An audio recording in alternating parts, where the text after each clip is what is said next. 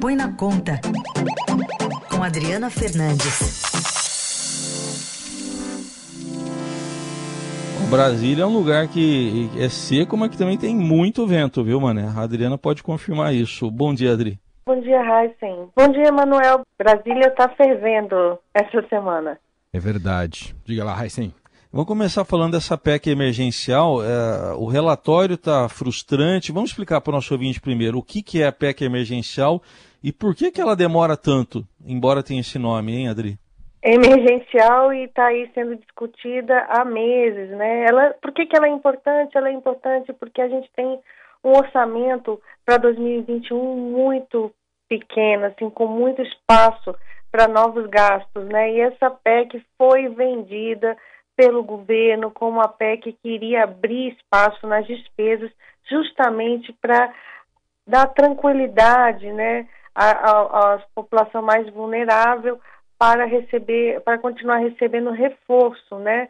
A gente, eu lembro que em 2021 é, o, o, auxílio emergencial vai acabar. Esse é um ponto central hoje das discussões aqui em Brasília, porque o desemprego, é, a previsão de desemprego é elevada. A, então esse esse debate está todo muito interligado. Essa PEC emergencial era para garantir isso, muitas promessas. Eu o relator dessa PEC, o senador Márcio Bittar, disse que viriam medidas duras, mas necessárias para colocar as contas do Brasil no rumo. E o que a gente viu ontem no relatório que foi enviado, né, para algumas para os lideranças do Senado foi justamente o contrário.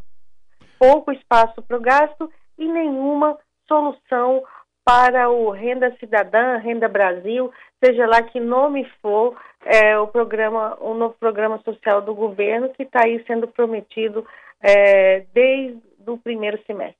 Odri, como é que ficou o Paulo Guedes nessa história? Vendido? Olha, o Paulo Guedes ele ele está aí é, tentando tendo que enfrentar essa situação porque o que, que vai acontecer? É, os senadores, os parlamentares, os deputados, eles querem o renda cidadã, eles estão cobrando, eles porque principalmente os, os, os, parlamentares do Norte e Nordeste. E o Paulo Guedes chegou e falou assim: não, eu não, não vamos discutir agora, vamos deixar isso, essa discussão para o ano que vem, né? Justamente porque tinha uma pressão no Congresso para fazer esse renda cidadã sem é, quebrando o teto de gastos, que é tudo que o ministro não quer.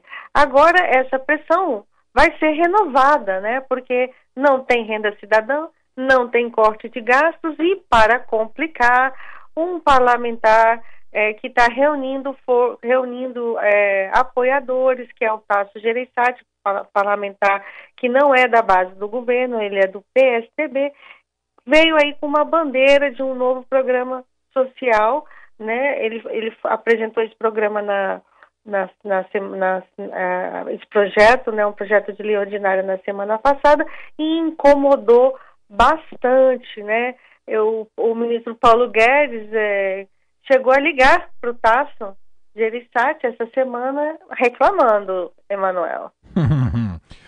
Odri, agora a gente tem acompanhado essa, esse aumento né, de casos de Covid, no número de mortes, né, a média móvel no Brasil subindo diariamente, ah, independentemente se é primeira ou segunda onda, dezembro já tem um cenário bastante difícil e tudo indica que isso não vai frear tão cedo no país, deve inclusive se agravar pensando até janeiro.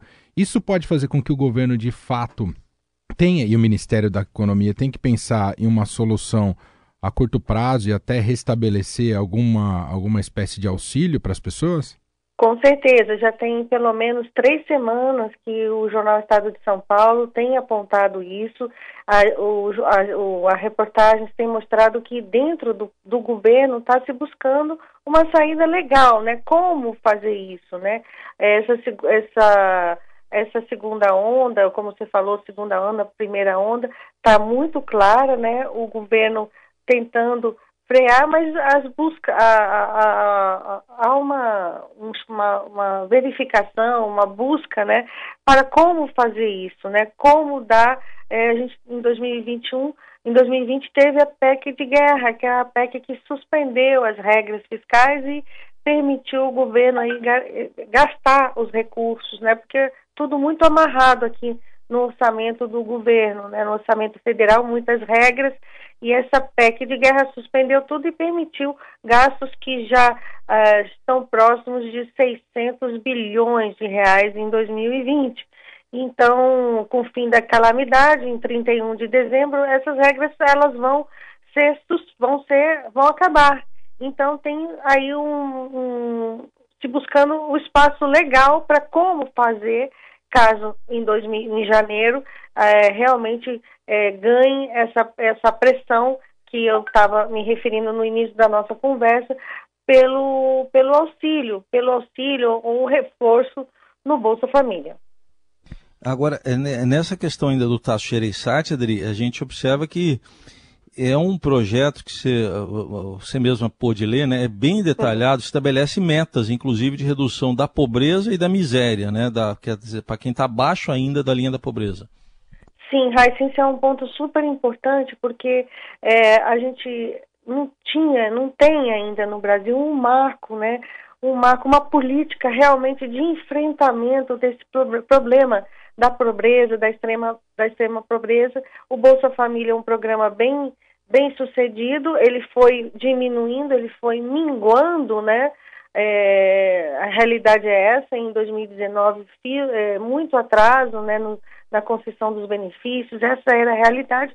Veio a pandemia, é, trouxe uma nova realidade, um, pessoas vulneráveis, a, informais sem renda e o auxílio há, há, uma avaliação de que esse auxílio também foi, não foi bem calibrado, não foi focalizado, esse é um outro problema, mas o fato é que a, a pobreza aumentou, vai aumentar e o Brasil é, é, começou a debater esse ponto de forma mais é, séria no Congresso Nacional e, e isso é muito importante. Esse projeto traz metas, sim, para nos próximos três anos, né? Mas vai precisar esses recursos que o projeto aponta são poucos ainda. Vai precisar abrir mais espaço no orçamento. Ele é muito cheio de despesas com todas amarradas, despesas obrigatórias e é, isso tudo que, que está em jogo aqui aqui em Brasília. O problema é que a equipe econômica não quer abrir esse espaço, simplesmente vamos gastar mais. Porque essa é a disputa, é, Manuel. Gastar mais, mas com é, tem, quer compensações de outro lado, né? Claro. Então a, a PEC, essa PEC de, on, de, que foi apresentada ontem, ela traz também um, um plano que já se tentou muito, que é de cortar as renúncias fiscais, né? As isenções, os subsídios que o governo dá, isso é um, um grupo de gastos muito grande, mais de 310, 306, 307 bilhões de reais.